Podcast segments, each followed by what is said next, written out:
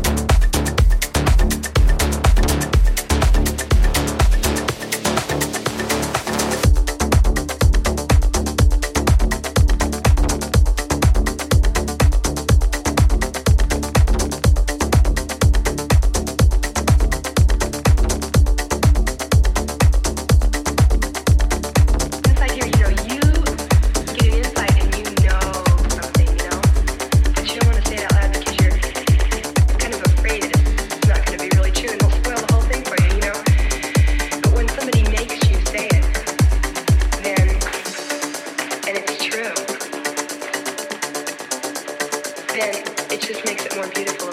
Well, not, you know, not that. Well, how many times have you taken it, you know, kind of, but the feeling.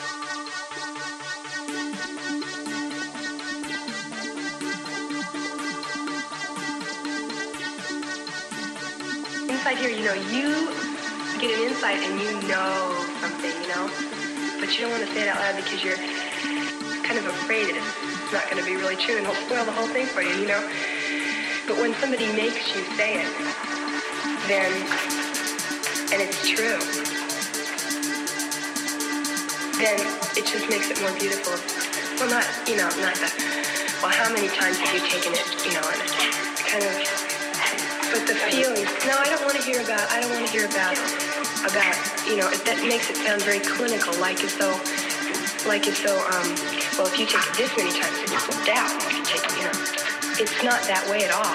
You can take it once and never have to. You know, I really think this is a funny thing, but if, if all the people that took acid, you know, the people that I know that have taken acid, we can look out at the other people that haven't, and they can they can tell us we're crazy, and we can say, well, you haven't seen anything yet.